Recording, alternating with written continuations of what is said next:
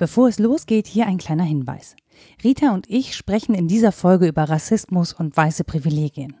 Wenn du eine schwarze Person bist, die genau den Rassismus erfährt, über den wir sprechen, möchtest du diese Podcast-Folge vielleicht lieber nicht anhören. Denn dir ist im Zweifel das, worüber wir sprechen, schon lange bewusst. Und ich kann mir vorstellen, dass das ganz schön nervig und anstrengend ist, zwei weißen Frauen dabei zuzuhören, wie sie über das reflektieren, was dir immer schon deinen Alltag erschwert.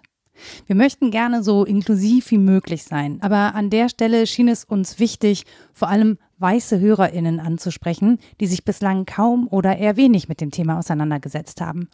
Und für alle, die sich schon intensiver damit beschäftigen, und für alle, die sich schon intensiver damit beschäftigen, ja, es fehlen einige Aspekte zum Thema struktureller Rassismus. Eine Stunde ist wirklich verdammt wenig, um über so ein komplexes Thema zu sprechen aber es ist ein Anfang.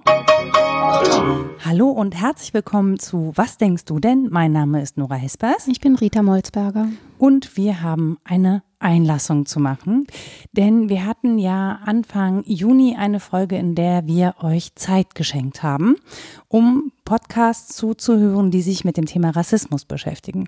Und daraufhin haben wir eine Rückmeldung bekommen von Nathalie Ofori, die ist Kulturwissenschaftlerin und eine schwarze Frau und die sagte, das ist ja schön, dass ihr das gemacht habt, nur mich habt ihr dabei vergessen als schwarze Frau. Also mir habt ihr kein Angebot gemacht, denn natürlich kennt sie all diese Podcasts, die wir vorgeschlagen haben und stellte dann die berechtigte Frage, wer wir denn glauben, dass unsere Hörerinnen sind und ob die wohl alle weiß seien. Und ähm, da musste ich dann sagen, ja, das haben wir nicht mitgedacht. Ja, ich habe ein bisschen anders geantwortet. Ich habe auch eine, glaube ich, andere Mail bekommen und habe jetzt nichts äh, zu zitieren. Ich mache das aus dem Kopf. Ich hoffe, ich ja, mache ja. das richtig. Aber äh, meine Antwort war eher, ich, mm, es ist kompliziert bei mir, das habe ich ja schon mal gesagt. Mhm. Beim Sprechen vergesse ich, dass es überhaupt HörerInnen gibt. Mhm. Ich weiß aber, dass aus den studentischen Kreisen, die mich kennen, Menschen zuhören. Das sind nicht nur Weiße, mhm. aber alles AkademikerInnen logischerweise, wenn sie studieren, mehr oder minder fortgeschritten. Und ich hatte mich eigentlich immer eher daran erfreut, dass ich so diffus um eine gewisse Bandbreite der HörerInnen weiß. Mhm. Ich weiß aber nichts Genaues, woher auch. Man fragt ja nicht, wer die sind. Und ja, dieses nicht mehr Imaginieren eines Gegenübers kann ja aber genauso rassistisch geprägt sein. Mhm, ich kann genau. ja in Fallen tappen, meines Denkens, meines Fühlens, ähm, meiner Biografie, die ich gerade dann nicht reflektiere, wenn ich das vergesse. Insofern war der Punkt bei mir auch ähm, schmerzhaft erwischt und da darf man, glaube ich, drüber sprechen. Genau, und das ist bei mir war es so, dass ich wirklich überhaupt nicht darüber nachgedacht habe. Auf der einen Seite, also ob wir schwarze HörerInnen haben, ähm, als ich dann darüber nachgehabt ha nachgedacht habe aufgrund dieser Mail, dachte ich dann, naja, aber wenn es um ähm, schwarze Perspektiven geht oder die Perspektiven schwarzer Menschen, hätten wir auch gar nicht viel anzubieten als weiße Frauen. Aber darum geht es auch gar nicht, sondern es geht wirklich daran, das auch mitzudenken und gerade dann, wenn es um Rassismus geht, im Zweifel ein alternatives Angebot zu machen, weil ähm, wie gesagt, ich kann nur sagen, da, das habe ich nicht mitgedacht. Und äh, hm. da bin ich blind gewesen auf der Seite und habe das dann aber zum Anlass genommen, mich da intensiver mit zu beschäftigen, weil mich das auch gefuchst hat. Also hm. nicht in dem Sinne, dass mich der, der Vorwurf gefuchst hätte, sondern der ist ja völlig berechtigt. Also da kann ich auch nur sagen, es tut mir leid, das habe ich nicht mitbedacht. Das ist einfach, das habe ich nicht gemacht. So, das ist genau richtig, das so festzustellen. Und es tut mir auch leid, dass äh, wir oder dass ich dann dadurch etwas, das an sich ja gut gemeint ist, also ne, unsere HörerInnen aufzufordern, sich mit Rassismus zu beschäftigen, ähm, dann doch wieder Menschen verletzt habe oder enttäuscht habe in dem Fall, die, weil ich sie nicht mitgedacht habe. Ja, das tut mir immer leid. Also Menschen vom Kopf zu stoßen ist einfach ätzend, es sei denn, man wollte genau den Menschen mit dieser Sache vom Kopf stoßen, weil man was damit will, dann, dann muss man dazu stehen. Aber das zu tun, obwohl man das nicht intendiert hat, ist immer sehr unschön. Ich habe gemerkt, dass in mir so Widerstände sind, ähm, überhaupt, also von Schwarz und Weiß zu sprechen, fällt mhm. mir schon so schwer. Also das in den richtigen Buchstaben zu denken. Ich mhm. weiß noch, als ich das erste Mal im neuen ähm, Rautenstrauch-Just-Museum war und dann die alten Quellen zitiert wurden, was aufgrund meines Ethnologiestudiums, wobei Ethnologie auch schon wieder ein komischer Begriff ist, ähm, was war, was mir aufgefallen ist dass in den alten Quellen äh, das N-Wort natürlich vorkommt mhm. und ähm, im Museum ersetzt wurde durch wirklich nur den Buchstaben N. Und selbst da spüre ich ein schlimmes Unwohlsein. Mhm. Das soll ja auch, ist ja auch richtig so, da zu stolpern. Und ich fühle mich, deswegen war meine Einlassung auch, es mag RassismusforscherInnen geben, die das können. Ich mhm. kann das nicht. Ich fühle mich immer, ähm, wie soll ich sagen, hm, nicht berechtigt, wirklich drüber zu sprechen. Mhm. Ich fühle mich berechtigt, drüber nachzudenken und meine eigene Rolle zu reflektieren als Wissenschaftlerin und nicht nur berechtigt, sondern verpflichtet. Das muss mhm. ich tun. Das tue ich auch. Das ist aber eher persönlich. Aber mit wissenschaftlichem Hintergrund drüber zu sprechen, fällt mir schwer, weil das nicht mein Fachgebiet ist. Aus keinem anderen Grund erstmal. Das ist immer komisch, in Fachgebieten äh, rumzuschleichen, die nicht das eigene sind. Man muss es sich manchmal trauen, weil man weiß, es gibt da so Gebiete, ähm, die haben auch Randstellen oder so. Und Rassismus ist nun mal auch kein Fachgebiet wie andere, genau wie Feminismus nicht, weil es mhm. quer zu allem liegt. Ja. Es liegt zugrunde, es liegt quer, es ist nicht was Einzelnes, was ich absondern könnte, gerade nicht. Das macht es ja so schwierig. Ja, weil es auch sehr komplex ist. Genau. Einfach sehr komplex auch verankert in der Gesellschaft. Ja, und in allen Fächern natürlich mhm. vorkommt und unserem gesamten Denken zugrunde liegt. Und das ist was, wo ich mich ähm, für mich gerne rantraue, um mir auf die Schliche zu kommen mhm. und meinem Fach auf die Schliche zu kommen und auch bestimmten Denkerinnen und Denkern und auszuloten, wo meine Grenzen sind, was ich alles schon äh, mitbedacht haben kann und was nicht. Und was nicht, ist sehr viel. Aber ich fühle mich nicht berechtigt, über Schwarz und Weiß zu sprechen. Mhm. Liegt vielleicht auch daran, dass jetzt kein doofes Wortspiel, dass ich immer in Grauzonen unterwegs mhm. bin beim Denken, dass mein Denken so ein meanderndes ist. Ich bin ganz schlecht in Schwarz und Weiß. Und es fällt mir auch in Bezug auf Menschen schwer, diese Kategorisierungen anzulegen. Gleichwohl ist mir bewusst, dass ich das wohl dauernd tue. Mhm. Ne? Man beurteilt ja nach dem äußeren Menschen dauernd. Also gerade von Dunkelheit, äh, von oh, was weiß ich, Weiblichkeit, von Fülle, was auch immer. Ähm, Kleidung gehört ja auch dazu, ne? Also genau. Also wie kleidet sich eine Person? Alles Mögliche dringt auf mich ein als Sinnesreiz und führt wenn nicht zu Bewertung, dann doch zumindest zu Wahrnehmung mhm. und Kategorisierung oder sowas, selbst wenn ich versuche, mich der Bewertung zu enthalten. Und trotzdem fällt mir das schwer, ähm, in so starren Kategorien zu denken. Es ist aber sinnvoll, das zu tun. Das ist mir bewusst. Ich müsste es einfach auch nochmal neu lernen von jemand, der es besser kann. Genau, und das ist aber auch wirklich der erste Punkt, an dem ich hänge und an dem ich auch manchmal oder ähm, ja zwischendurch mit KollegInnen gesprochen habe, weil es eben heißt, ich muss etwas wahrnehmen, das ich nicht wahrnehmen möchte, im Sinne von, ich möchte da keine Unterscheidungen machen. Das ist aber, und das hatten wir wirklich in dieser äh, Folge auch zur Optik, ist mir aufgefallen, also zu dem, was ich nach außen kommuniziere, wobei ich sagen muss, Kleidung ist insofern ein schlechtes Beispiel, weil die kann ich wechseln. Ja, genau. Ne? Also ja. Zugehörigkeit, Klassenzugehörigkeit und so, auch ja. das theoretisch zumindest kann ich wechseln. Das ist nicht überall gegeben, aber ne, das ist veränderbar. Ja, ja. Aber ähm, da, wo ich aufgrund meines Äußeren rassistisch, diskriminiert und marginalisiert und rassifiziert werde, kann ich es nicht verändern. Ja. So, ähm, das ist einfach dieser, diese ganz grundlegende Unterscheidung. Und das war auch der Punkt, wo ich überlegt habe, naja, es ist halt einfach so, wenn ich sage, ich möchte das nicht wahrnehmen müssen, ähm, dann bewege ich mich in einer Utopie, in einer idealen Welt, die aber da draußen schlichtweg nicht existiert. Mhm. Und damit negiere ich im Prinzip traumatisierende Erfahrungen, diskriminierende Erfahrungen von der Person mir gegenüber. Ja, auch also, deine eigenen, also deine eigenen Diskriminierungen, genau, die ja. du gemacht hast, ignorierst du natürlich mit, ja. Genau, eben. Oder auch die Möglichkeit, dass ich mich eben diskriminierend verhalten kann mhm. oder rassistisch verhalten kann, weil es eben schon so angelegt ist in der Gesellschaft, in der wir leben. Ähm, und das fand ich halt sehr spannend zu sagen, naja, aber wenn du dir die Person anschaust, dann musst du das mitdenken. Oder wenn du über diese Person nachdenkst, dann musst du das mitdenken, was in diesen Kontext gehört. Ja.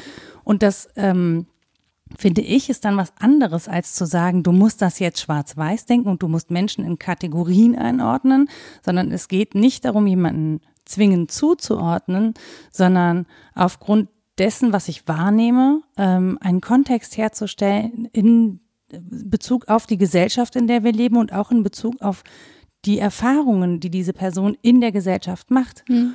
Und das war so das Erste. Und dann bin ich aber, das ist das, was du eigentlich gerade entlarvt hast, noch sehr viel bei der anderen Person mhm. und sage, naja, du bist schwarz und was bin ich dann? Mhm. Und da bin ich nicht hingekommen zum Beispiel. So. Und deswegen, und da freue ich mich total, ähm, dass wir Unterstützung haben für diese Podcast-Folge, nämlich in Form von Josephine Abraku. Die hat auf Instagram eine Challenge gemacht. Die hat sie kritische Weiß-Heiten genannt. Mhm. Und das fand ich sehr spannend, weil sie ähm, täglich seit dem 6. Juni eine Frage stellt zum rassismuskritischen Denken. Und ich gebe zu, ich habe bei ihrer allerersten Frage schon eine Woche gebraucht. Um Was relativ wenig ist, verglichen mit dem ganzen Leben. Das, also, ne? Ja, ja, aber das ja. war so, das, weil die erste Frage, glaube ich, auf das Weißsein referierte. Ja. Und ich so dachte so, ähm, ich habe mich, glaube ich, in meinem Leben noch nicht definiert darüber, über meine Hausfarbe, Hausfarbe, Hautfarbe, während andere Menschen das ja permanent müssen, also permanent auch gezwungen sind, sich darüber zu definieren oder darin zu definieren und auch zum Beispiel Communities zu bilden, mhm. um irgendwie wahrgenommen zu werden oder Unterstützung auch ja, zu finden. Ja, weil manches als normal gilt und manches als Abweichung. Genau. Und, und äh, dass ich sozusagen per se als Norm definiert werde, das war für mich tatsächlich eine Erkenntnis. Und äh, Josephine hat uns äh, freundlicherweise einfach ein paar Fragen aus ihrer Challenge rausgeholt, die wir hier vielleicht in einem Stündchen kurz äh, hm. diskutieren können. Anreißen. Genau, also. anreißen können. Mhm. Oh, an der Stelle muss ich, glaube ich, auch sagen, ich weiß gar nicht, habe ich das eingangs gemacht, dass dieser Podcast natürlich jetzt auch erstmal kein Angebot ist für Menschen, die eh von Rassismus betroffen sind, weil die das ja alles schon eh permanent erleben? Ja, keine Ahnung. Wenn Sie die Perspektive kennenlernen möchten, natürlich schon. Ja, aber ich glaube, dass sie, dass sie äh, mit weißen Perspektiven relativ häufig konfrontiert ja, sind. Ja, ja, aber mit der aktiven Denkarbeit daran ist vielleicht, also vielleicht kann man sich daran auch abarbeiten. Man kann uns ja auch weiter fragen und was weiß ich, beleidigen. Nein. Nein, das macht ja niemand. Ich wollte gerade sagen, daran hat, glaube ich, keiner Interesse. Nein, aber wenn ich was wirklich Doofes sage, mir ist schon klar, dass mir das um die Ohren fliegen kann hier, weil ich natürlich dem eigenen Denken auf die Schliche komme, indem ich spreche. Und beim Sprechen mache ich jetzt nicht die allerklügsten klügsten Schritte immer. Das ist mir auch klar. Also nicht, nicht mal beim Schreiben habe ich festgestellt, weil ich natürlich nee, irgendwelche genau. Sachen geschrieben habe, ähm, wo ich danach, als ich diesen Satz dann nochmal gelesen habe, dachte, hm, doch, das kann man dann auch wieder missverstehen. Ja, das ja. war nicht so super ausgedrückt. Ja, und deswegen die Einladung, selbst wenn man sich drüber ärgert, kann man uns das ja mitteilen. Ne? Genau, das total gerne. Und auf der, was, was auch noch eine Einladung ist, ähm, dass wir natürlich da nicht besser oder schlechter sind als viele andere Menschen. Also ich glaube, dass, dass wir eine große Gemeinsamkeit haben, äh, nämlich in dem Sinne, dass wir das Thema nicht behandeln oder damit wenig konfrontiert sind, wenn wir im Freundeskreis nicht schwarze Personen haben. Mhm. So, also ja. dann oder im, im Arbeitsumfeld. Und das muss man sagen, ist recht häufig der Fall. Ja, klar. Also bei mir ist es nochmal ein bisschen anders, weil ich mich natürlich, weil ich weiß, es ist eine querliegende Frage, zu allem damit schon beschäftige auf einer theoretischen Ebene, aber eben nicht als jemand, der das als Fachgebiet wählt. Ich sage es nochmal, um mich da ein bisschen ähm, zu positionieren, damit man einordnen kann, wie ich spreche. Es ist schon so, dass wir zum Beispiel Kant-Lektüre oder ich nicht mehr ähm, so anbieten kann, wie das vielleicht vor 50 Jahren war. Mhm. Das geht nicht. Ja, die Anteile ähm, deutlich rassistischer Einlassungen bei Kant sind riesig. Die haben natürlich historischen Hintergrund, den darf man kennen. Man darf trotzdem problematisieren, dass man es heute liest und wie man es liest. Mhm. Dass wir überhaupt hauptsächlich weiße Männer lesen, mhm. ja, das darf man problematisieren. Dass man zu wenig Kenntnis hat ähm, anderer Philosopheme, sozusagen anderer Denkungsarten, das darf man auch zumindest thematisieren und sagen, hier sind die Grenzen meines eigenen Denkens. Ich weiß, da gibt es viel, ich habe aber nur dieses Leben. Habe ich ja in der letzten Folge gesagt, wie frustriert ich darüber bin. ja. Ähm, und bin auch jahrelang, und das kommt vielleicht gleich bei der ersten Frage wieder raus, mit gar nichts anderem konfrontiert gewesen. Mhm. Und das ist was, was eine sehr schmerzliche Erfahrung sein kann, die zu teilen vielleicht wertvoll ist. Das weiß ich nicht. Mal gucken. Ja.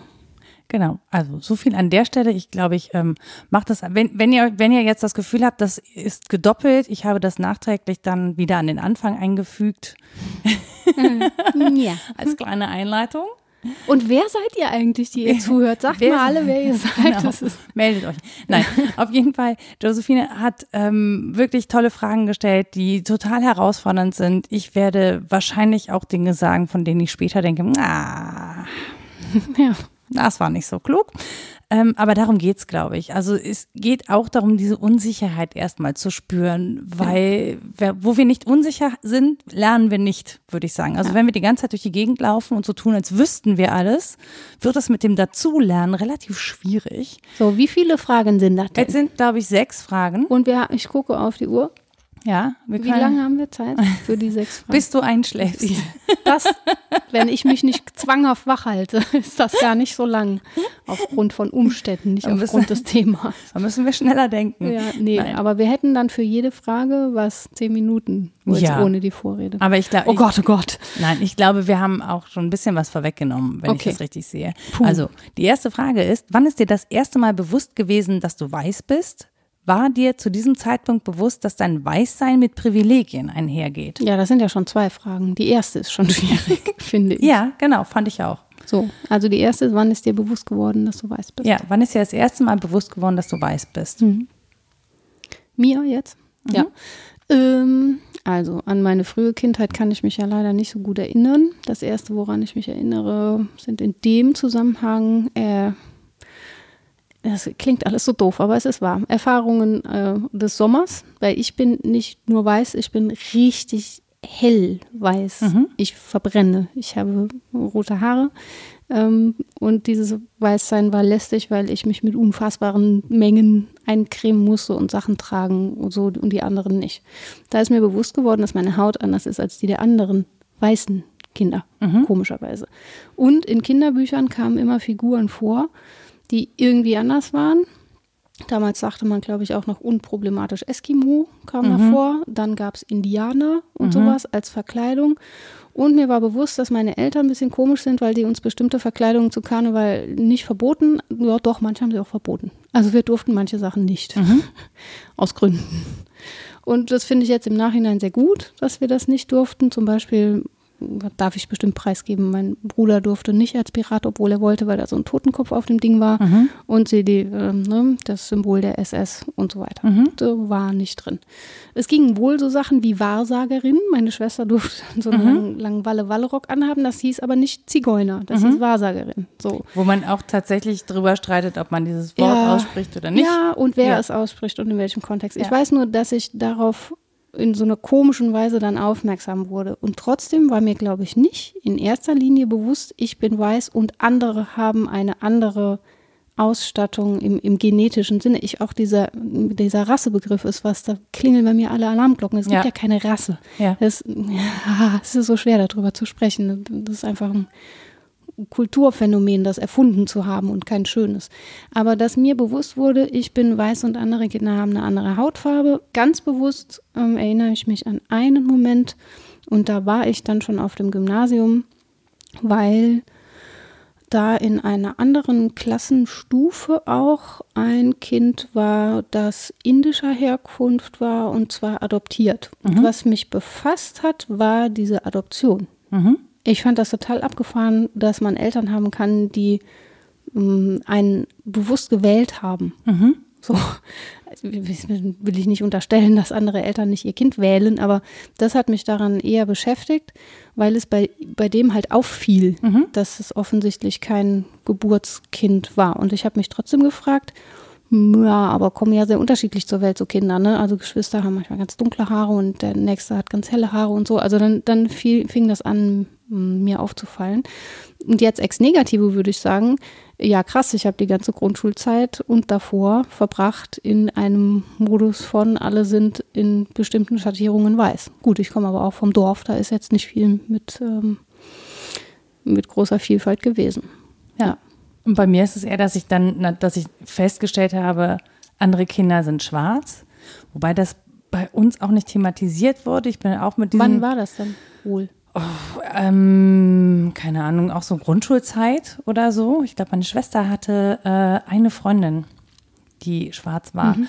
Und äh, das wurde aber nie thematisiert und bei uns zu Hause galt halt, alle Menschen sind gleich. So. Ja, gut, aber. Ja, ja, ja, ja, das ist aber genau das, was schwierig ist. Ja, ne? Dass genau. man sagt, ich sehe keine Hautfarbe und genau damit bin ich auch durch die Gegend gelaufen. Ich mhm. bin damit groß geworden, dass wir nicht Menschen nach Hautfarben unterscheiden. Also sehe ich keine Hautfarbe.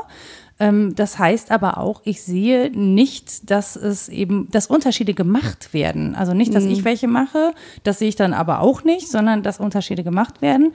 So, und dann habe ich vor allen Dingen festgestellt, andere Menschen sind schwarz oder haben eine andere Hautfarbe und habe es wirklich nur an Hautfarbe festgemacht und habe aber nicht im Vergleich dazu mich kategorisiert als weiß. Also ja, ich habe mich da komisch, gar nicht. Ne, dass einem das total, weil ja. ich, also sozusagen die anderen sind anders. Ich bin normal, weil ich auch natürlich ja, nirgendwo, also da, wo ich groß geworden bin, sehen halt alle aus wie ich. Ja, also für mich war das auch, das war mehr oder weniger, genau, mhm. mehr oder weniger dunkel, ja, äh, hell meine ich. Aber wer eine schwarze Hautfarbe hatte, der war sozusagen das andere oder die andere. Ja, ja, das ne? lebte auch woanders. Ich weiß, bei uns lagen halt, wir sind ja sehr katholischer Haushalt gewesen, da lagen so diese Missio-Hefte und dieser mhm. Kram rum. Und da waren natürlich häufig in den Spendenaufrufen auch die Kinder abgebildet, die so ungefähr so alt waren wie ich. Und klar, wie du sagst, ne, die waren dann auf Heften und abgebildet und es war klar, wir müssen da irgendwie Geld hingeben. Mhm. Wir müssen denen helfen. Ja, White genau. Saviorism. Ja, ja, total. Ja. Und das war auch noch völlig normal in den frühen 80er Jahren. Ja. Obwohl da schon so Hilfe zur Selbsthilfe wurde dann irgendwann ein Thema. Ich fand die Hefte auch interessant und so. Aber ich habe das alles, diese einzelnen ähm, Phänomene kaum in Zusammenhang gebracht. Das mhm. meinte ich eben. Also natürlich gab es Jim Knopf als Figur. Mhm ähm, oder auch andere Kinder. Aber da habe ich auch nicht drauf. Und bei Pippi Langstrumpf ja. gab es den Vater und äh, dieses, ähm, was war das? Wie hieß der? Oh, weiß ich nicht mehr. Egal. Auf jeden Fall gab es diese Figuren und es gab diese Hefte und es gab irgendwo weit weg Kinder, die anders aussehen und ich habe das alles nicht zusammengebracht mit mir. Aber gut, ja. ich weiß nicht, wie Kinder das auch können keine Ahnung, ob, sie, ob ich das besser hätte machen können, wahrscheinlich schon. Nee, das, das eine ist ja, dass, dass Kinder, dass es die einen Kinder gibt, die es müssen weil ja. sie eben ja, ja, schon klar. von klein auf von Rassismus äh, betroffen sind und das diskriminiert werden und alle anderen eben nicht. Und das ist genau das Ding. Und das ist mir jetzt erst klar geworden, weshalb ich das jetzt auch inzwischen, dank auch dieser Challenge und dank der Tatsache, dass ich jetzt auch wirklich schon seit einer längeren Zeit mehreren schwarzen Frauen vor allen Dingen folge, zum Beispiel bei Instagram, die da Aufklärungsarbeit machen. Mhm. Vielen, vielen Dank dafür übrigens. Ich lerne einfach super viel, ähm, dass es nicht darum geht, eben eine Hautfarbe zu unterscheiden unterscheiden, sondern eine, eine Historie, eine ja. äh, Hintergründe, Kontexte und eben nicht zu sagen, na, du bist schwarz und ich bin weiß. Wir sind aber ja trotzdem alle Menschen, sondern ich als weiße Frau habe Privilegien, die du nicht hast. Ja, ja, so. Und erstmal zu erkennen, es geht nicht darum zu sagen, wer welche Hautfarbe hat, sondern in dem Fall darum zu sagen, ähm, wer zum Beispiel welche Vorteile in einer Gesellschaft ja. hat, also wie man privilegiert ist. Und ich finde das so spannend, dass wir das automatisch machen, zum Beispiel, wenn es darum geht, dass hier jemand sagt, ich bin Jude. Mhm. Dann denken wir den ganzen historischen Kontext eigentlich sofort mit, wenn es gut gelaufen ist in unserer historischen Bildung. Mhm. Aber wir wissen, was damit zusammenhängt. Wir mhm. wissen auch, dass wir da bestimmte Sensibilitäten haben müssen und so. Das ist uns völlig eingängig. Ja, das machen wir aber nicht, wenn jemand, wenn wir jemanden sehen, die oder der schwarz ist. Mhm. Dann passiert das eben nicht und damit ähm, ohne das jetzt alles in einen Topf werfen zu wollen. Ich brauchte nur irgendwas, was mir den Transfer sozusagen ermöglicht, von diesem Farbding wegzukommen. Ja, ja. Und dann einfach zu sagen, nee, es geht um Kontexte, es geht um gesellschaftliche Kontexte. Und dann verstehe ich auch, dass man in dem Zusammenhang zum Beispiel weiß, klein und kursiv schreibt ja. und in einem anderen Zusammenhang eben schwarz immer groß, weil es eine Selbstbezeichnung ist mhm. und weil es eben nicht die Hautfarbe beschreibt, sondern den gesellschaftlichen Kontext, in dem diese Personen leben und was das eigentlich für sie bedeutet. Ja, dabei gibt es ja so verrückt viele kulturelle Anknüpfungspunkte, die so naheliegend wären. Mhm. Es ist so seltsam, dass einem das nicht weiter auffällt, weil Musik zum Beispiel, ja. wenn man auch, ich bin bestimmt nicht up to date, aber wenn man das in den letzten Jahren, Jahrzehnten verfolgt hat, ist es einfach total normal, dass Menschen beitragen und ich nicht hören kann, wessen Musik das ist und welcher kulturelle Hintergrund. Natürlich kann ich die Texte analysieren, die Hintergründe und so weiter, aber es ist ähm, da inzwischen angekommen, dass es normal ist, dass man einen musikalischen Beitrag macht, wenn ich nur höre. Genau. Erstmal. Ja, ja. Ne?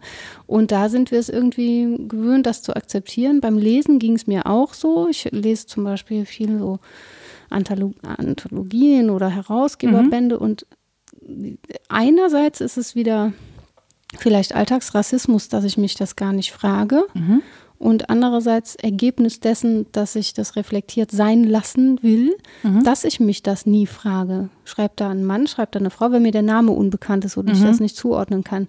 Ich habe nie angefangen zu googeln und zu fragen, ist es jemand asiatischer Herkunft oder ist das jemand, der, der Muttersprachler ist oder nicht. Also ich lese einfach und mir ist die Person hinter dem Text dann auch so egal. Und bei Musik ist es fast so ähnlich. Also wir hätten, glaube ich, schon Kulturfelder, in denen wir diese Normalität einüben könnten. Und trotzdem passiert das komischerweise nicht so richtig. Genau, es passiert nicht. Stattdessen passiert was, das man ja Cultural Appropriation nennt, ja. nämlich dass weiße Menschen mit schwarzer Musik zum Beispiel ja, ja. reich, berühmt, erfolgreich werden, während die eigentlichen ähm, Produzierenden dieser Musik eben gar nicht so viel davon haben oder in den Hintergrund treten. Also auch das sind natürlich dann wieder strukturelle Zusammenhänge.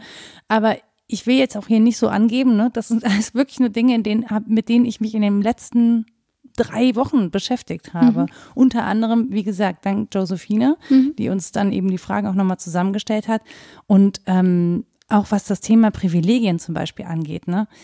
Ähm, ich bin inzwischen, würde ich sagen, in einer sehr privilegierten Position. Ich hätte vor Jahren gesagt, überhaupt nicht. So, mhm. ne? Weil ich natürlich ähm, wirklich mir hart das erkämpfen musste, wo ich hingekommen bin. Und wenn mir dann jemand sagt, du bist aber privilegiert, dann kommt bei mir so ein, äh, weißt du eigentlich, was ich alles gemacht habe, um hier zu war? Ich habe total viel gekämpft, ich habe ich hab die mhm. Zähne.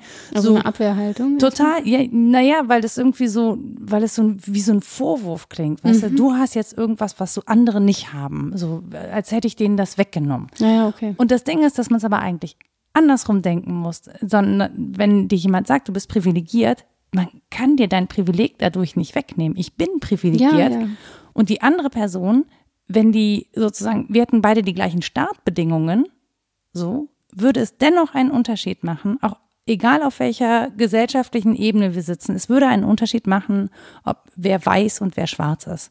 Und die andere Person hätte immer noch mal einen ganzen Deut härter zu kämpfen mhm. als ich. Selbst wenn die aus einem akademisierten Umfeld schon kommt, ja, ne? was ja auch nicht so, nicht so selten ist. Aber selbst in einem akademischen Umfeld, wir beide würden auf eine Veranstaltung gehen, es würde dieser Frau wenn wir jetzt zwei Frauen wären, häufiger passieren, dass sie zum Beispiel für eine Servicekraft gehalten Klar. wird als ja. mir. Ja. So, das ist einfach Fakt. Und an der Stelle. Ja, ähm, und wir haben auch nicht solche Abwehrmechanismen entwickeln müssen. Ich weiß nicht mehr, wer mir das erzählt hat. Ich glaube, es war auch bei einer Lesung. Aber zum Beispiel, wenn ich wo fremd bin und nach dem Weg fragen will, dann möglichst jemanden von hinten ansprechen, ganz eloquent und bildungsbürgerlich ja. zu sprechen, weil wenn der sich umdreht und sieht, oh, die Hautfarbe, mhm. dann wird der erstmal den Horror in den Augen haben, also bös ja. gesagt, ne? Also sich erstmal Mühe zu geben, wirklich gebildet zu wirken, das muss ich nie. Hm. Also kann, muss ich natürlich auf Tagungen oder so, das ist aber ein anderer Schnack. Ja. Ich muss das nicht im Alltag, um zu beweisen, dass ich irgendwie dazugehöre und niemanden bedrohe. Und das mhm. ist als schwarzer Mann wahrscheinlich auch nochmal anders. Mhm. Ne? Keine Ahnung, natürlich haben wir da unsere Alltagsrassismen, wenn man in die Bahn steigt, abends spät, das ist, fängt bei mir schon mit Männern und Frauen an. Wenn da drei mhm. angesoffene Typen hocken, denke ich, ach, äh, ist mir jetzt seit Jahren nicht mehr passiert, aber früher, so mhm. leichte Abwehrhaltung. Wenn das drei Frauen sind, habe ich gedacht, naja, okay. Ne? Ja.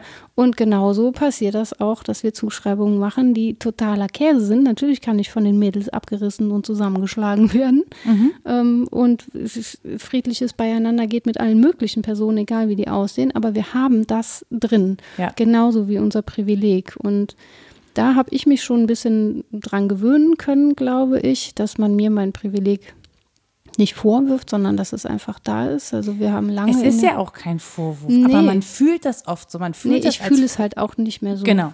das ist vielleicht der Punkt, weil es mich seit, das beschäftigt mich tatsächlich schon seit Jahren, weil es in der Philosophie diesen Begriff äh, Schuldzusammenhang des Privilegs mhm. gibt. Und wenn man da länger drüber nachdenkt, muss man das auf sich beziehen. Auch wenn man kurz drüber nachdenkt, ehrlich gesagt. den, den gibt es. Ja. Ja. ja, aber wir kennen den Abwehrmechanismus ja genauso bei der Feminismusdiskussion, ehrlich ja. gesagt. Ne? Also, dass Männer sich total wehren, wenn man ihnen sagt, naja, du bist privilegiert. Und die sagen, wo? Ich sehe das nicht. Ich bin überhaupt nicht privilegiert. Ich habe mich gefragt, ob es Menschen gibt, die sich als Feminist oder Feministin bezeichnen und rassistisch wären. Das geht ja eigentlich nicht. Also, wenn ich Feminismus ernst nehme, geht es eigentlich nicht. Ja, aber, aber wahrscheinlich gibt es das. Alice Schwarzer schafft es dennoch. Ja, das ist ja keine. Ja, Entschuldigung. Nein, ich glaube ja. schon.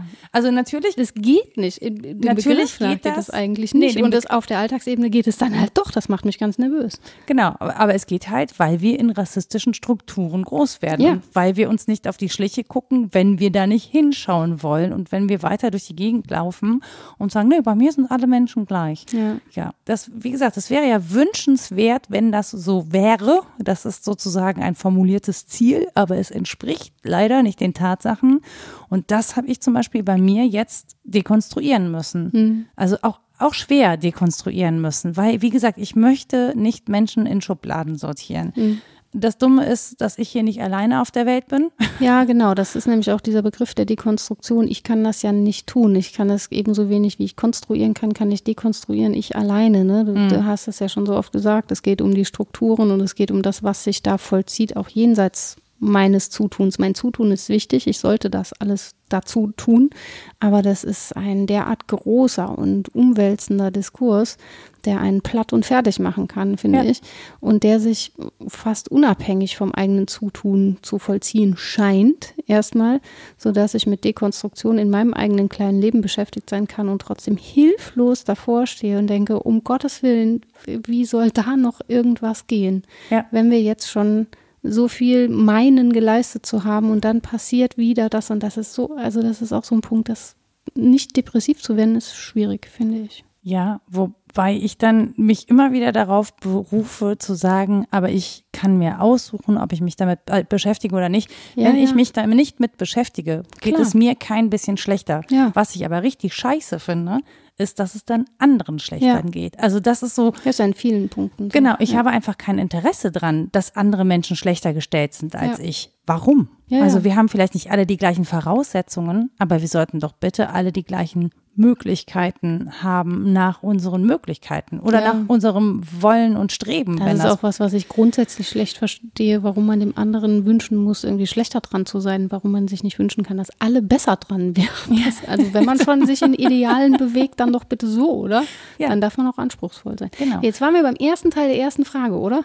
Ja, ja. also ne, also war oh dir zu diesem Zeitpunkt bewusst, dass ein Weißer mit Privilegien einhergeht? Das haben wir aber, glaube ich, auch so mit ja, ich ja erst in den letzten sort Wochen. Of. Ja, ja ne, Missio-Hefte. Mir war klar, die Spenden gehen dahin, weil wir was haben und die nicht. Also das war, natürlich war mir nicht bewusst, welche Form von Privilegiertheit das ja. ist, die mich da betrifft.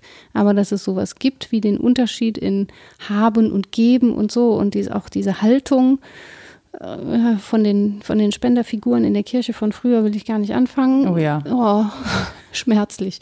ähm, so viel das, davon. das kam schon vor und ich nehme an, dass das in mein Denken eingesickert ist, natürlich.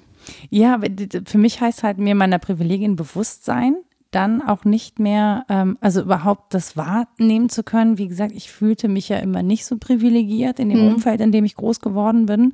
So, ich war nicht in der A-Klasse, wo die ganzen Arztkinder mit Latein angefangen haben, mhm. sondern ich war in einer C-Klasse. Mhm. So, ähm, man könnte jetzt äh, einem humanistischen Gymnasium, da könnte man sich wundern, warum es da Klassismus gibt.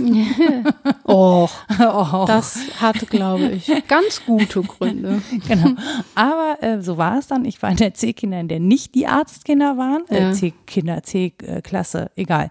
Ähm, so, also auf jeden Fall hatte ich nie das Gefühl, ich bin jetzt oben mit dabei, sondern ich muss halt von unten anfangen. Mhm. Aber das ist halt das Bescheuerte daran. Also, ähm, und ich fühle mich ja wirklich äh, auch so ein bisschen betrogen, also bildungstechnisch betrogen. Um diese Erfahrung, die du gemacht hast. Um diese Erkenntnis, mhm. dass, dass mich, also ne, Rassismus sind halt immer die anderen. Ja, ja. So, das ist Rassismus. Das ist so praktisch dagegen zu sein. Ja, und Rassismus ist rechts. Ja, fuck Nazis. Mhm. Genau, fuck Nazis, aber wenn ich mich rassistisch verhalte, ich kann ja kein Rassist sein, weil ich bin gegen Nazis. Das ist auch so ein Trugschluss, wo man so denkt, mh, hm, ja, ja. Also ich möchte bitte kein Rassist sein, wenn es mir möglich ist, aber das verhindert leider nicht. Man würde halt gern das Phänomen an sich tilgen, finde ich. Also ja. diesen Begriff der Rasse, ich würde mir wünschen, der wäre nie in der Weise erfunden und zu einem riesen Narrativ geworden, ist aber der Fall. Ne? Ja. Und, ja, ja, das ist ja das Problematische.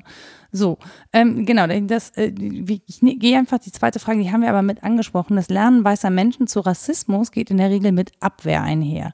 Wie bist du bisher mit deiner Abwehr umgegangen? Wie möchtest du in der Zukunft mit der Abwehr umgehen? Mit der Abwehr gegenüber dem Lernen, also dass man das nicht lernen will. Genau, dass man das entweder nicht lernen will oder wenn man damit eben konfrontiert wird, dass jemand sagt, das war jetzt aber rassistisch, was du gesagt oder getan. Ach so, die Abwehr, das war da, da genau. das kann gar nicht sein. Hm. Ja, genau, kann gar nicht sein, so. Mhm. Ja, es gibt halt viele Formen von Abwehr. Ne? Man weiß das gerne von sich. Das betrifft mich ganz sicher auch, dass ich, wenn ich auf die Weise angesprochen werde, genau wie du sagst, immer weit von mir weisen würde und sagen würde, nein, ich bin doch ganz anders sozialisiert und mein Denken ist doch so und so. Ähm, wobei ja, die eigenen Reflexionsfähigkeiten dann auch im Laufe des Lebens zum Glück wachsen. Also das konnte man mit 15 sicher noch nicht so wie mit 35 hoffe ich, dass mir da etwas gelungen ist bei allen blinden Flecken und Balken im eigenen Auge, die ich noch habe. Aber das erstreckt sich dann natürlich auch auf die eigene Abwehr, das Reflexionsverhalten. Mhm. Man sich fragt, warum kann ich das nicht gut zugeben, dass ich rassistische Vorannahmen mache oder ja auch anders geartete Vorannahmen, dass ich mit meinen Vorurteilen in der Welt unterwegs bin, dass ich mein Privileg einfach nehme als das, was es ist und zu wenig daran tue, um damit zu arbeiten oder es um, zum Thema zu machen, mhm. auch für andere. Das ist schon eine Aufgabe, ja. Definitiv. Also und was ich, also was ich jetzt von mir verlangen würde, ich kann aber nicht garantieren, dass es mir immer gelingt, ist eben nicht mit Abwehr zu reagieren, weil die Person, die mir das sagt, dass ich rassistisch bin. Wahrscheinlich auf diese, äh, diese Äußerung schon so häufig Abwehr erlebt hat und mhm. dann auch Wut vielleicht, ne? Mhm. Was unterstellst du mir hier? Also dann auch wirklich ja. irgendwie äh, auch selber nicht wahrgenommen wird, weil das heißt ja im Prinzip, du hast mich gerade verletzt, mhm. ja. Ähm, dass ich, dass ich hoffe, dass ich in Zukunft erstmal diese Verletzung auf der anderen Seite wahrnehme, mhm. weil es mag ja sein, dass mich das verletzt, aber es tut mir im Prinzip nichts an. Also es ja. Äh, nimmt mir nichts von meiner Position und deswegen, ich bin auch da ja schon in einer besseren Person, äh, Position. Die andere Person ist diejenige, die den Mut aufbringen muss, mir zu sagen, sorry, das war jetzt echt nicht in Ordnung das sagt man ja nicht leichtfertig, Wobei, weil man damit ja. ja. Beziehungen auch aufs Spiel setzt. Also das stimmt. Aber es kann mir ja durchaus auch jemand Weißes sagen, der das gleiche Privileg genossen hat oder noch größere Privilegien hat. Und dann ist meine Abwehr natürlich, wert, hast du das ref besser reflektiert als ich. Das ist ja eine Unverschämtheit. Also es muss ja gar nicht Aber immerhin sein, ist da auch eine. der selber davon betroffen ist in der, ne, man, ja. und man kann auf jeden Fall mit egal wem, der einem das sagt, ja ins Gespräch kommen. Mhm. Und Abwehr ist da immer eher schlecht, mhm. erstmal. Dennoch glaube ich, die Wut, die man erstmal empfindet oder die Aggression, ist es ja im Prinzip eine Abwehr. Wir haben jetzt in der letzten Folge bei Frust drüber gesprochen, hat ja was damit zu tun, dass da Triebe in mir sind, die irgendeine Abfuhr erfahren mhm. wollen und sei es nur meine idealistische Selbstauffassung, so kann ich nicht sein, so möchte ich nämlich mhm. nicht sein und mhm. es kann nicht sein, was nicht sein darf. Ja. So.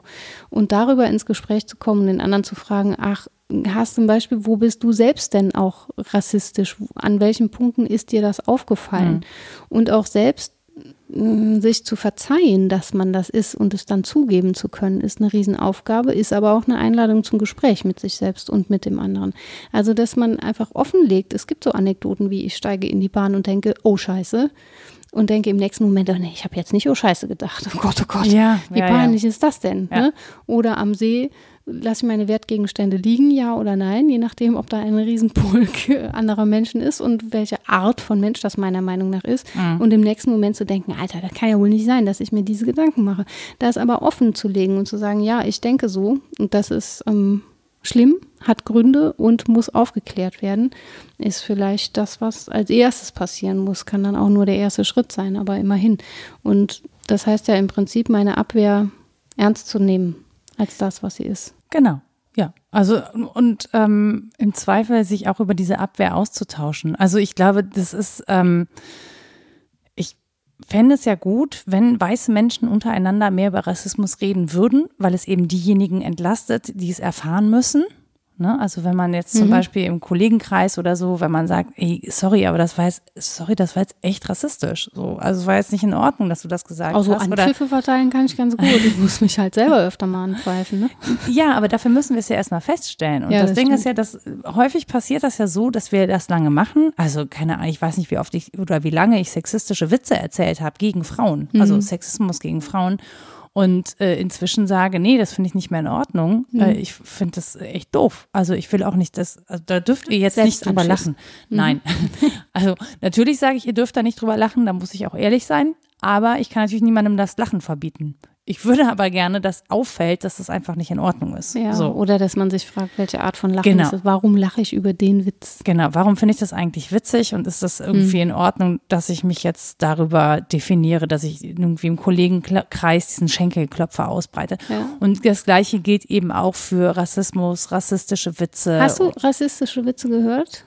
Nee, also jetzt nicht neuerlich, Mhm. ich kann mich an eine Situation erinnern, da waren wir aber auch glücklicherweise gleich mit mehreren KollegInnen da und haben gesagt, sorry, wenn wir das so umsetzen, dann ist das rassistisch, das können wir nicht machen. Mhm. Ähm, das war da aber schon sehr bewusst. Mhm. Ähm, ich weiß aber gar nicht mehr genau, was für ein Thema das ist. Ähm, aber zum Beispiel, ich habe jetzt ähm, von Tupoka Ogette, das hatte ich beim letzten Mal auch vorgestellt, ja. ne, das Hörbuch nochmal durchgearbeitet, weil ich einfach viel mehr Zeit zum Hören als zum Lesen habe. Und da waren viele Situationen bei, da wäre ich nicht so schnell darauf gekommen, dass die rassistisch sind. Also auch im Erkennen von Rassismus muss ich mich besser schulen, Nenn stärker schulen. Ähm, oh Gott, hoffentlich komme ich da so schnell. Das ist immer so, wenn, nenn wenn man dann erzähl doch mal einen Witz. Ja, ja, das stimmt. Na, bei mir war das ähm, ich mach mal einen. Ja, mach du mal einen. und dann kommen deine ja. Witze an. Haha, die Haha, keine Witze sind witzig. überhaupt nicht witzig, genau. Ähm, bei mir war das wirklich der Hinweis, der quer gegenüber so ganz leichte Themen wie Mode, Make-up und so weiter, was mich alle paar Jahre mal theoretisch interessiert, praktisch leider keinen Niederschlag in meinem Leben findet. Aber ähm, ja, doof gesagt ist es für mich schwierig, Make-up zu finden. Früher sagten die beim Frisbee-Spielen zum Beispiel, haben sich die anderen so coole schwarze Streifen unter die Augen gemalt und haben bei mir immer gesagt, nimm Penatencreme, sieht immer noch dunkel aus auf dir. Haha, sehr lustig. Mhm. Es gibt aber für meinen Nicht-Teint irgendwie nichts was richtig passen würde. Und dann guckt man sich die Produktpalette an und denkt so, ja, da kommen aber ganz andere, viele Farben auch nicht vor. Ne? Und ich bin noch recht gut ausgestattet. Bei mir gibt es ja noch ganz viele Möglichkeiten, da mhm. so ungefähr hinzukommen. Und andere aber überhaupt nicht. Oder dass die ähm, Strumpfhosen Hautfarben heißen. Ich so, äh, was? Mhm. Nee, also ist weder meine Hautfarbe noch die Hautfarbe vieler andere oder mhm. Nude. Mhm. Was ist Nude? Ja, wie sehe ich nackt aus? Also über diesen Kanal ist mir aufgefallen, wie ähm, rassistisch auch unsere Wahrnehmung mhm. von Normalität und ja. Aussehen ist. Das ist ja erstmal nur ganz klein und ganz alltäglich, aber so ist es ja in vielen Rassismen, dass sie erstmal so ganz klein und alltäglich daherkommen. Ja. Das, ähm, genau, als es zum Beispiel bei Rossmann darum ging, die hatten so eine Werbung mit, äh, haben so ein, äh, eine Frau mit Afro ähm, die ähm, die Haare offen trug mhm. und dann haben sie das irgendwie Zusammenhang gebracht äh, mit Bad Hair Day. Also mhm. die, so. Ähm, ich persönlich hätte da drauf geguckt und mir wäre das nicht sofort aufgefallen. Mhm. Aus dem Grund, weil ich keine, ich habe keinen Afro, ich habe Stangenlocken, wie man das so schön nennt. Was also ist das dann? Glattes Haar. Stangenlocken. So. Ja. Oh Gott. Genau. Ja. Nein, aber ich habe da bislang einfach wenig Berührungspunkte mit gehabt. Und an der Stelle zum Beispiel. Haare sind ein Riesen. Ja, ja, das wusste ich lange nicht. Ne? Mhm. Und wenn ich nicht ein Gespräch gehabt hätte mit Emilien Wupana Mudimu, äh, die mich über Hairpolitics aufgeklärt mhm. hat, hätte und mir erzählt hätte, was es eigentlich bedeutet, mhm. zum Beispiel eine Afrokrause zu glätten, ja, ja. also ja. wie schmerzhaft das ist, wie gesundheitsschädlich das Dass man ist, sich da an warum man das und warum man das überhaupt macht, nämlich mhm. um als ordentlich zu gelten und eben nicht als wilde und so. Also ich mache gerade Anführungsstriche in die Luft, ne, weil ich das auch ganz furchtbar finde, diese Assoziationen zu verknüpfen. Ähm, aber mir war nicht bewusst, wie politisch Frisuren sind. Mhm. Und ähm, wenn man dann sich anguckt, wie zum Beispiel Rossmann darauf reagiert hat, mhm. nämlich auch mit Abwehr, mit ja, so war das ja nicht gemeint. Ja, okay. Und so, äh, da, da hat sich das für mich das erste Mal so richtig offenbart, dass mhm. ich das so schnell nicht erkenne, also ich würde das so schnell nicht erkennen. Ich wäre im Zweifel dran vorbeigescrollt, mhm. weil es mich zum einen nicht anspricht. Wie gesagt, ich habe glatte Haare. Mein Bad Hair Day ist immer noch glatte Haare. Mhm. Ähm, so. Ähm, und da denke ich immer so, Kacke. Also im, im, Sinne von Kacke, dass mir das nicht auffällt mhm. und ich dann auch nicht früh genug irgendwie was dagegen sagen kann, mhm. weil es natürlich auch gut ist zu unterstützen und zu sagen, Leute, das ist nicht in Ordnung. Dafür musst du aber erstmal wissen, ähm, dass zum Beispiel, ich habe mir noch nie vorher Gedanken darüber gemacht, dass Afrohaare anders gepflegt werden müssen oder so. Ja, das hat mich einfach interessiert früh. Ich weiß nicht ja. genau warum. Aber mir, mir, ist es halt nie begegnet. Ich hatte, ja, ja. das meine ich halt. Man ne? muss das so ein bisschen suchen, das stimmt schon. Medien ja. sind mhm. so weiß. Also ja. migrantische Personen kommen schon fast nicht vor und schwarze Personen noch viel weniger. Das stimmt. Also für mich war das halt eine Horizonteröffnung, schon nach Köln zu ziehen. Und ich meine, es ist nur Köln, aber komm mal aus einem Dorf wie meinem, da ist das halt riesengroß und sich dann anzugucken, dass es überhaupt mal sehr unterschiedliche Leute gibt. Also ich habe die erste Zeit hier damit verbracht, viel erstens mit den Bahnen an die Endhaltestellen zu fahren und mich da umzugucken, wie die Randbereiche aussehen oder auch in der Innenstadt rumzuhängen und Leute zu gucken mhm. und mich dann zu fragen, wie deren Leben wohl so ist und so. Hm. Dann kann man sich ja auch nur reindenken und jetzt bin ich eben sozial auch nicht so stark, dass ich mit jedem sprechen könnte, aber manchmal kamen eben auch Gespräche auf. Mhm. Und die haben mir dann einfach Horizonte aufgerissen, zum Teil. Richtig so Schmerzhaare, ratsch, alles bisher wirklich dumm und engstirnig gewesen. Und so geht es immer wieder. Und das finde ich extrem bereichernd.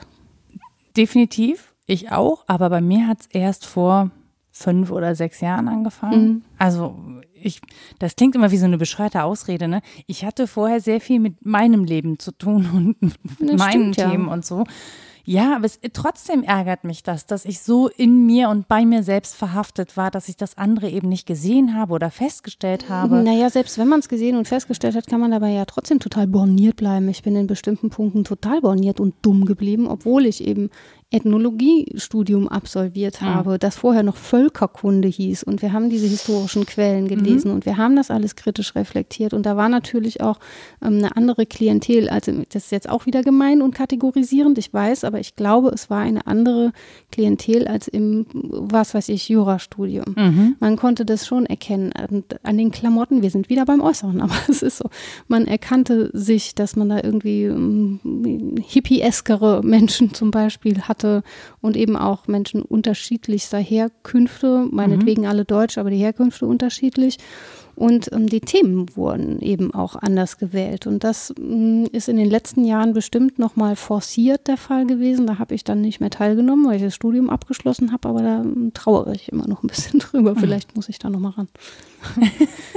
Ach, wer weiß, was sich da in Zukunft noch auftut. So, wenn wir immer auch bei Frage 2 ja, sind. Ich oh versuche mal mit Frage 3. In den sozialen Medien sind wir vor allem von Menschen umgeben, die unsere Perspektiven weitestgehend teilen, außer Rita.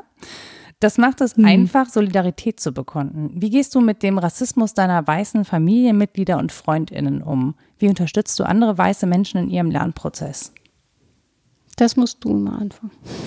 Wegen der Social Media. Ich, äh. Ja, ich kann es, also natürlich äh, erreiche ich glücklicherweise auch Freunde und Bekannte über Social Media und ähm, ich habe jetzt natürlich die Challenge von Josephine ähm, weitergeteilt, weil ich das irgendwie wichtig finde. Ich habe nicht zu allem geantwortet, weil ich schlicht nicht auf alles eine Antwort habe. Ich brauche einfach viel zu lange, um darüber nachzudenken und mhm. kann das auch in der Kürze ich meine, wir merken das ja gerade hier. Ich kann ja, das nicht Chance. in der Kürze da irgendwie raushauen. Dafür ist das Thema für mich auch leider einfach zu neu. Also ich bin sozusagen ähm, absoluter Beginner ja, oder und Beginnerin. Zu komplex auch, man kommt ja nicht in Es ist Tiefe. super, es ist super komplex. Ich wirklich, ich, ähm, ich habe dank des Black History Month, also nee, eigentlich tatsächlich schon vorher, dadurch, dass ich Kalio Sansa kennengelernt habe auf einer Veranstaltung, das erste Mal überhaupt wirklich Kontakt zu einer schwarzen Person gehabt, mhm. mit der ich einfach mich auch austauschen kann oder mit der ich mich austausche und gerne austausche.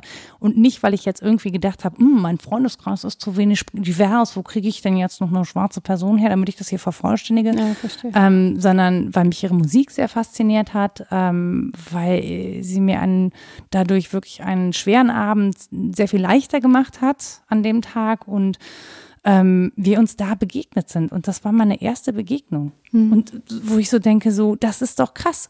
Und ab dem Zeitpunkt habe ich mich gefragt, wie kann das sein? Wie kann das sein, dass Menschen wie Kaleo in meinem Umfeld fehlen? Mhm. Und über sie, dadurch, dass sie natürlich dann auch wieder Freundinnen supportet ähm, oder darstellt in ihren Kanälen, habe ich dann noch weitere Personen gefunden, von denen ich dachte, Mensch, das sind spannende Frauen mhm. oder das sind spannende Typen, mhm. ne? wie zum Beispiel Malcolm Ohanwe, äh, der auch einen Podcast hat, Kanakische Welle.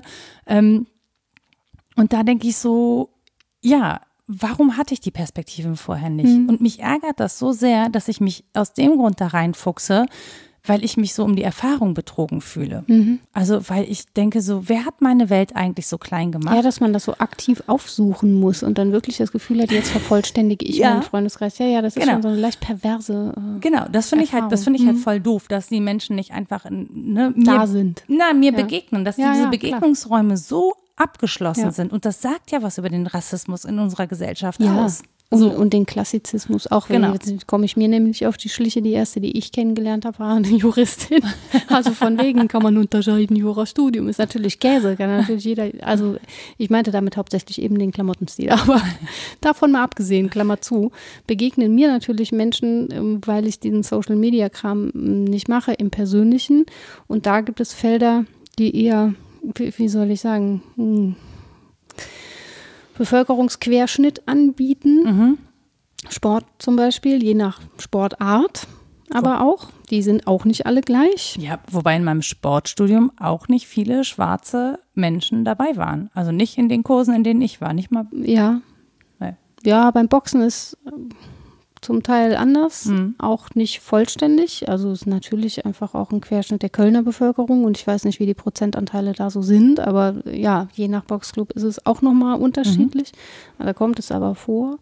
Und dann in anderen Kulturbereichen, gerade wenn man sich ähm, dafür interessiert, dann klar, wenn es um Kennenlernen anderer Kulturen innerhalb der eigenen Kultur geht oder so, dann passiert das schon mal, wenn man da auf äh, Veranstaltungen einfach mal geht und sich traut und so. Dann bin ich mal eingeladen worden zu einer Messe, so über die christliche Schiene. Habe mhm. gedacht, oh cool, gehe ich mal hin. War komplett anders, als ich ähm, erwartet hätte. Und ich war mal die einzige P Person im Raum, die hell war. Das mhm. war auch eine total schräge Erfahrung. Da ist, aber das ist halt schon so spät im Leben, deswegen zählt das nicht bei Frage 1, wenn ich so sage, da ist mir mein Weißsein aber mal richtig bewusst geworden. Aber doch, bei mir war es aber ja spät im Leben. Ja, ja, ja. Also das ja, ist bei mir auch, also relativ spät war es bei mir auch. Es hätte einfach früh sein können, ist aber nicht ja. passiert. Aber wie war der zweite Teil der Frage? Der zweite Teil war, wie man Familienmitglieder und Freundinnen genau, dabei unterstützt, wichtig. sich damit auseinanderzusetzen. Ja, unterstützen ist gut. Ne? Also zunächst mal maulen, sich selber anmaulen, wenn einem wieder so was Doofes mhm. passiert mhm. ist, sich ehrlich darüber klar werden, mit den anderen drüber sprechen oder halt nicht drüber sprechen. Also ich weiß, also wie immer so Alltagssituationen. Es wird eine Party organisiert, komm als dein Jugendidol. War jetzt so mhm. mein Beispiel, mhm. war letztes Jahr. So, und eine Freundin von mir sagte, ja, aber Lenny Kravitz, ich kann ja kein Blackfacing machen. Ich sagte, nee, machst du halt einfach nicht, ne? Mhm. Fertig. Dann andere Attribute, wenn du nicht erkannt wirst als Lenny Kravitz, ist das total normal, weil man halt sowieso nicht aussieht als Frau wie Lenny Kravitz. Was? ne? kein Problem, trotzdem witzige Party. Aber dass es zumindest allen, die da teilnahmen, irgendwie bewusst wurde, mhm. also es gibt Dinge, die kann ich machen und andere Dinge eben, nee, die verbieten sich aber auch von selbst und mhm. darüber ins Gespräch zu kommen, fand ich schon mal hilfreich. Was ich schwierig finde, ist so mit der Generation 80 plus, mhm. das ist wirklich schwer. Also ja. aus dem Schrebergarten könnte ich Berichte liefern. Mhm Ja, da kommt man auch nicht so richtig ins Gespräch. Also, weil man sich auf der Ebene nicht ansprechen kann, mhm. intellektuell. Also ich kann dann maulen und sagen, ey, das, ja. hör mal auf. Ja. So. Und dann kommt irgendwie über den Zaun, ja, ja, ich weiß, dass du da lernst anders siehst, aber ich. Ja, aber das wird, das ist aber, glaube ich, das Problematische, dass das so als Exklusivmeinung hingestellt ja. wird. Und das ist, ähm, das ist der Punkt, wo ich dann ja. sage, so, nee, sorry, damit ja, müssen wir uns auseinandersetzen. Also ich versuche das im KollegInnenkreis, wo es mir auffällt. Wie gesagt, ich komme dem noch nicht schnell genug und nicht oft genug auf die Schliche. Ich versuche aber wirklich da aufmerksamer zu werden und das auch eher zu identifizieren ähm, und dazu zu lernen, so gut und so schnell ich kann. Und das ist halt auch was, ähm, wo man sich eingestehen muss, wenn man da jetzt neulich erst mit angefangen hat, dann wird man da Fehler machen, dann wird man Dinge übersehen. Das ähm, ist etwas, äh, das mit Erfahrung kommt und mit dem Austausch auch, den man mit Menschen hat, die eben rassifiziert werden. Und ich will auch nicht Betroffene sagen, weil ich ja, ist auch, auch nicht, so komisch. Ja. Genau, also es ist so wie, als könnten die sich nicht dagegen wehren und das ist ja alles andere als das. Also die Bewegung ist ja wirklich stark. Ähm, ja, genau. Ja. Aber Herrschaft, zum Beispiel, Knechtschaft, Opfer, das sind alles immer diese schwierigen. Ja, ja. genau. Und deswegen denke ich so, naja, aber äh, das Einfachste, was man machen kann, ist einfach mal einen Schritt zur Seite treten und Raum geben, mhm. eben dafür und dann auch äh, wirklich entsprechende Perspektiven zu teilen, mhm. ähm, auch außerhalb sozialer Netzwerke. Aber ja, jetzt gerade kommt man mit wenigen Leuten direkt in Kontakt. Deswegen ja. nutze ich vor allem soziale Netzwerke dafür. Ja, ist ja richtig so. Logischerweise. Auch dankbar, ähm, dass du das tust. Für mich ja, zum Teil. Ja, achso, okay, ja, ich, weil ich gerade sagen wollte, naja, ich ähm, sehe das so, das ist halt auch noch so ein Ding. Ich hoffe, bitte niemand muss dafür dankbar sein. Also ich äh, erachte das zum Beispiel. Nein, als, das meine ich nicht. Genau, ja, so, ja, das habe ich dann verstanden. Hm. ja, aber das ist ja auch ein Thema, das diskutiert wird, ne? dass Leute das teilen und dann denken, so jetzt habe ich das geteilt, äh, wo ist denn hier mein Schulterklopfen dafür, ja, dass ja. ich hier so aufmerksam war? Ja, so. oder auch mein eingangs geäußertes Unbehagen. Ich darf da irgendwie gar nicht drüber sprechen, ich darf da gar nicht darauf hinweisen, aufgrund meiner Privilegiertheit. Mhm. Natürlich ist das eine fiese Falle, weil ich darauf hinweisen muss und gleichzeitig sagen muss, mir ist bewusst, dass ich aus einer privilegierten Position mhm. heraus darauf hinweise. Und besonders privilegiert ist bei mir, dass ich ja mit Menschen hauptsächlich spreche, die mir auf einem im Zweifel meinem überlegenen oben und unten ist auch wieder falsch, aber auf einem Niveau antworten, wo Reflexivität total normal ist. Mhm. So, und die Erfahrung mache ich im Schrebergarten nicht und in manchen, in manchen Boxclubs auch nicht. Mhm. Und das sind eher, glaube ich, die schwierigen Dinge, auch weil die Frage kam, wie machst du das innerhalb der Familie? Ja, kommt auf die Familie an. Ne? Mhm. Äh, da gibt es hassenswerte Onkels, denen kannst du den ja, kannst du alles um die Ohren schlagen, die werden sich niemals ändern. Es ist aber wichtig, es ihnen gesagt zu haben.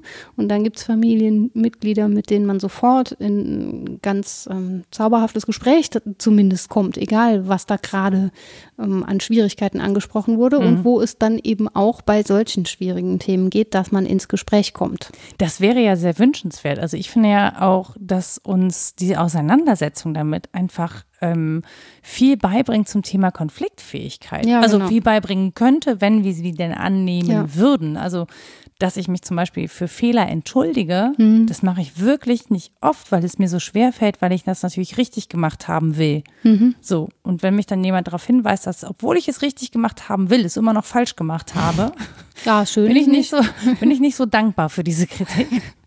Und lerne das jetzt auch im hohen Alter sozusagen ähm, zu sagen, ey, du hast recht und ich möchte um Verzeihung bitten, das war dumm. Hm. So, und auch einfach das so stehen zu lassen und dann nicht, ja, aber ich wollte und. aber witzig, das ist bei mir anders. Ich kann gut eingestehen und um Verzeihung bitten, weil ich mir den Schuh nee, zurecht anziehe. überhaupt nicht. Das kann ich, aber ich verfalle danach in eine Phase tiefer Depression, muss man so sagen, weil ich das falsch gemacht habe, weil ich mich dafür geißele, weil ich weiß, ich habe wieder ja, das mache ne? ich danach, mache ich das auch. Aber erst ja, aber bei mir will ich es nicht gemacht haben. Ja, nee, das ist bei mir okay, das sehe ich ein. Aber ich mache danach nicht weiter, weil ich so deprimiert bin drüber. Und das ist richtig kacke.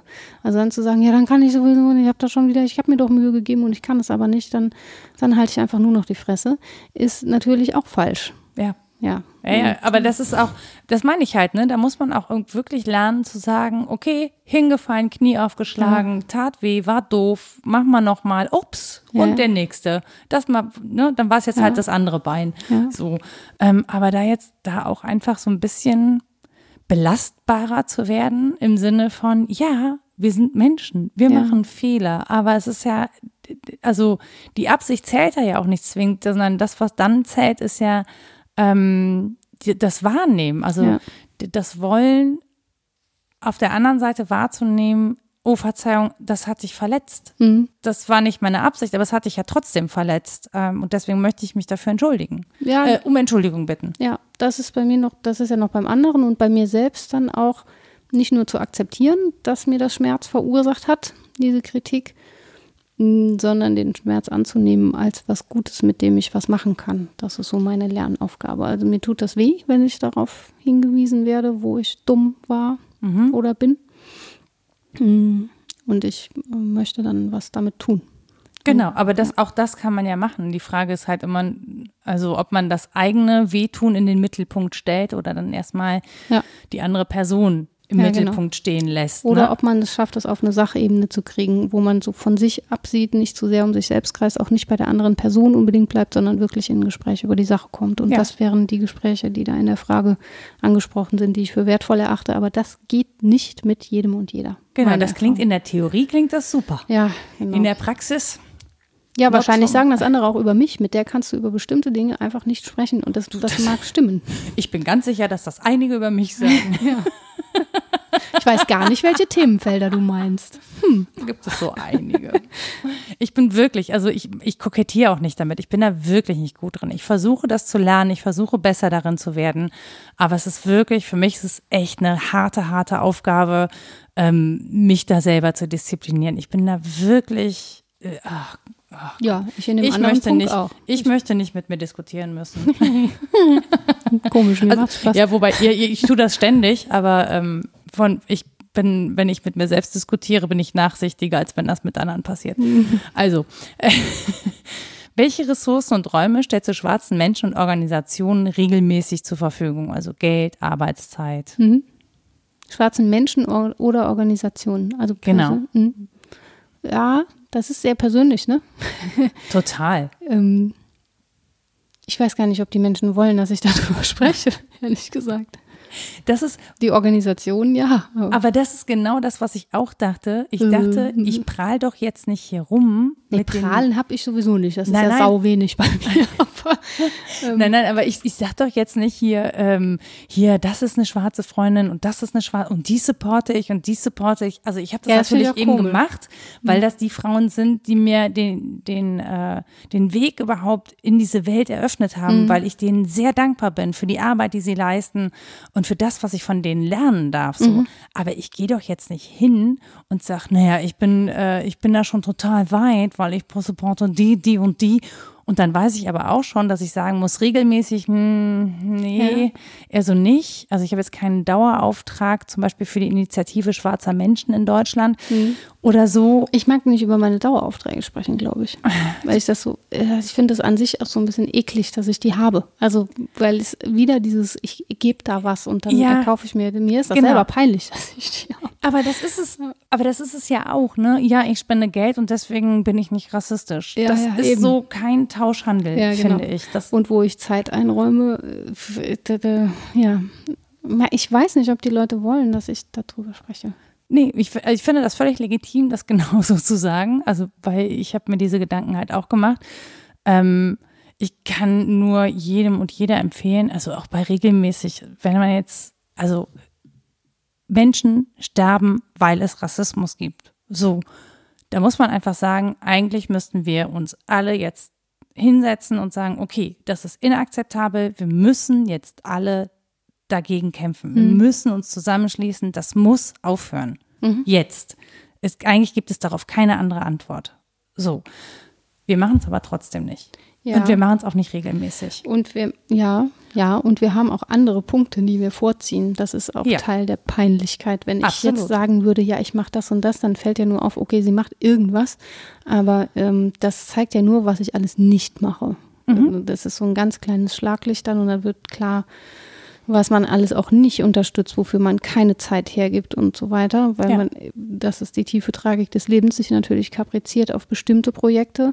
Und bei mir ist es so, dass ich mit den Menschen dann persönlich in Kontakt gekommen bin. Das ist wahrscheinlich eher durch ja, ein echtes Gespräch irgendwann mal entstanden. Mhm. Und es ist viel zu wenig, wenn uns die Frage darauf hinweist, ja, natürlich, den Schuh muss ich mir dann auch wieder anziehen. Es ist viel zu wenig. Ich kann aber auch nicht viel mehr. Das klingt wie eine Ausrede. Ist wahrscheinlich auch eine. Wenn es mir das Allerwichtigste wäre, würde ich nämlich alle meine Ressourcen darauf verwenden. Da muss ich auch hingucken, warum mir anderes auch wichtig oder wichtiger ist. Mhm. Mm, aber es gibt ja nun viel Scheiße, die in der Welt passiert. Ja. Und leider nicht nur diese, obwohl sie schon, ja, es ist schon ein großer, großer, großer Haufen Scheiße von der ganzen ja. Scheiße, die passiert. Aber es gibt eben auch Themenfelder, die nicht darunter fallen oder die nur quer davon betroffen sind, wie mhm. ich das gerne nenne, oder die auch nur ganz klein und marginal sind, um die sich aber sonst keiner kümmert. Mhm. Ja, und wenn man dann drüber spricht, was man alles Tolles tut, äh, soll man vielleicht auch drüber sprechen, was man alles Tolles nicht tut. Also ich tue definitiv viel zu wenig, das ist mir klar. Ähm, Genau. Also gemessen, gemessen an der Bedeutung, die es ja. hat für andere Menschen, nämlich dass deren Leben bedroht ist oder deren Leben einfach äh, verkürzt wird, dadurch, dass Menschen rassistisch handeln. Und zwar nicht nur in den USA, sondern auch hierzulande. Ähm, da müssen wir uns gar nichts vormachen. Also ja. das ist, hat nicht die gleiche Qualität an Nein, aber Stelle, alleine, also man muss ja nur beim Gesundheitssystem oder was weiß ich was genau, anfangen und ja. Europa mal ja. näher in den Blick ja. nehmen, da wird er mir schon Also und, und, ich möchte übrigens nicht sagen, das hat nicht die gleiche Qualität, um zu sagen, na, das ist hier nicht so schlimm. Sobald, also es ist immer schlimm, wenn Menschen darunter leiden und oder sterben. So, äh, ich will ja gar keine Opferhierarchien und Kategorien hm. aufmachen, ja. Also und vor allen Dingen muss man ja auch sagen, ist Rassismus erst dann schlimm, wenn Menschen wenn sterben leiden. oder ja, ist ja, der nicht vielleicht schon vorher auch da richtig, ich auch richtig schlimm? geschluckt, weil ich dachte, man muss nicht mal leiden, es ist trotzdem scheiße. Naja, aber das, ja. also ich glaube, wir referieren darauf, weil das der Auslöser für die großen Klar. Proteste ist. Deswegen referieren wir darauf. Aber bis es so weit gekommen ist, muss man sagen, davor ist ja schon so viel passiert, was auch unglaublich ungerecht ist. Ja, und so viel so. nicht passiert, was dann genau. auch gar nicht in unsere ja. Wahrnehmungswelt eindringt. Das und, kann man ja nur vermuten. Genau. Und mhm. ich glaube, bevor man jetzt sagt, ich kann, äh, es ist so viel zu tun, ähm, das ist, der Berg ist so riesig, ich wüsste nicht, wo ich anfangen soll und deswegen tue ich jetzt gar nichts, kann man sagen, ähm, ich glaube, es wäre schon viel gewonnen, wenn wir in unserem eigenen Umfeld jeweils immer gucken und sagen, okay, also zum einen, ich bilde mich fort und mhm. zwar nach den Möglichkeiten, die ich habe. Und oft reicht es ja wirklich, entsprechende Medien zu konsumieren, ja, und zu sagen, ich beschäftige mich dauerhaft in der Form, wie ich kann, mit dem Thema. Also mhm. ich habe mich jetzt die letzte Zeit sehr viel mit dem Thema beschäftigt. Ich weiß aber auch, ähm, auch das reicht einfach bei weitem nicht. Ich kann hier mit den paar Insta-Posts, die ich da mache und den Menschen, die ich versuche damit anzusprechen, werde ich jetzt nicht den großen Umsturz bewegen oder so. Mhm. Ich versuche das zu tun, von dem ich denke, dass es mir gerade möglich ist. Und das, ne, wie du sagst, es wird, ist mir auch, mir ist es auch peinlich zu sagen, naja, ich mache ja was so. Ja, weil das man soll auch ja kein Alibi sein. Ja, und weil man so auf sein eigenes Selbst dabei ja. guckt und sich fragt, andere sich ja auch, warum macht sie jetzt das, was will sie damit? Stabilisiert sie damit ihre Persönlichkeit? Ja, und auch, ne, sie macht warum was. Warum ist ihr das jetzt wichtig, das ja. zu tun und das auch noch nach außen zu tragen? Ne, das ist ja auch nur eine Form der Selbstbeweihräucherung und so und das ist echt äh, schwierig. Ja, ich. also ich könnte könnte jetzt natürlich sagen, ich handle redlich, weil ich nicht möcht möchte, dass andere Menschen mir gegenüber Nachteile haben. Also mhm. ich möchte bitte, dass alle die gleichen Privilegien mhm. haben und ich möchte darauf aufmerksam machen. Ähm, aber zu behaupten, ich würde mich dadurch nicht auch besser fühlen, dass ich mich mit dem Thema beschäftige, ja.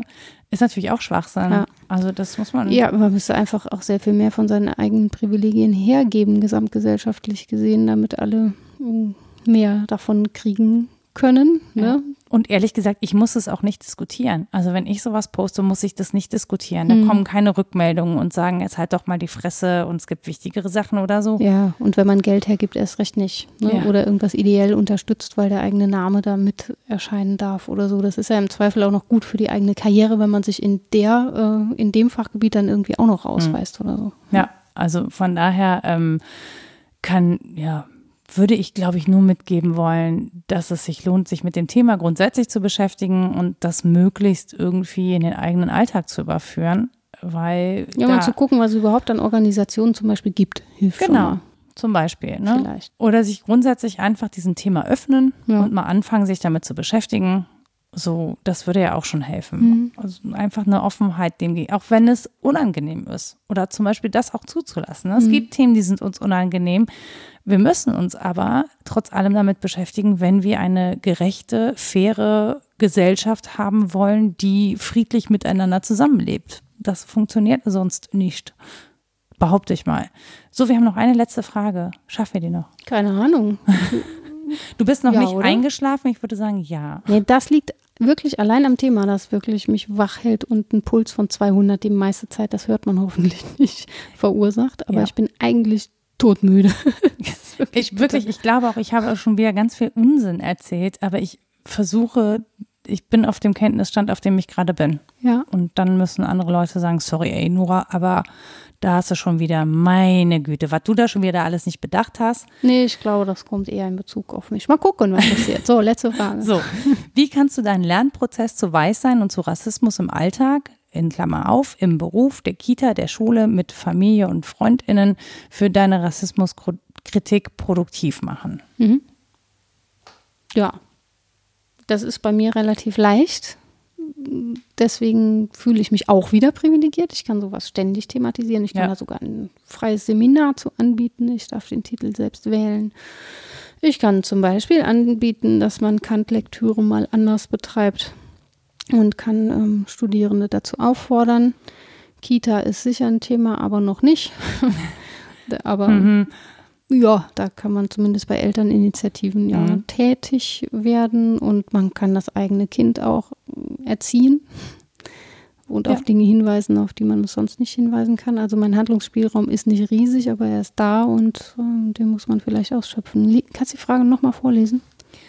Wie kannst du deinen Lernprozess zu Weißsein und zu Rassismus im Alltag für deine Rassismuskritik produktiv machen? Mhm. Ja, kritisch, ne? Mhm. Würde ich sagen. Nur so. Ich, ich glaube auch. Also ich glaube, es funktioniert nur, das dauerhaft im Bewusstsein zu verankern, es frühzeitig zu erkennen und zu thematisieren. Also und zwar so zu thematisieren, ähm, ja, das klingt so bescheuert, ne? Aber ich kann, also ich kann das, ich kann so thematisieren, dass ich das auf eine sachliche Ebene äh, hebe, was ich finde, man von Menschen nicht verlangen kann, die verletzt werden dadurch. Mhm. Also, ne, die Rassismus erfahren, wenn ich dann sage, ja, ähm, deine Kritik war jetzt aber nicht sachlich vorgebracht. Ähm, Ja, ja. Das finde ich so, nö. Ja, einerseits, andererseits darf ich mir auch leisten, über den Zaun, ich komme wieder mit dem Schrebergarten, ich weiß, es nervt, aber ich darf auch, wenn ich was höre, einfach brüllen, ey, ja, darf ich, Ja. kann ich mal machen. Genau. So. Und dann darf der andere fragen, "Hä, wieso stört dich das denn? Du bist ja sowieso fast durchsichtig. Ja, äh, kann mich halt Äh. trotzdem stören. Also man kann Ja. auch mal rumprollen, kann man trotzdem auch machen, finde ich Ja, ich glaube, wichtig ist, selber irritieren. Also das Ja. eigene Weißsein als was Irritierendes zu erfahren, das kann man, glaube ich, schon weitergeben auf die eine oder andere Weise. Ja, oder auch einfach darauf aufmerksam machen, ja, das ist vielleicht hier in diesem Umfeld das, was du als Norm wahrnimmst, aber es ist nicht die Norm. Guck dich um auf dieser Welt, Mhm. ja.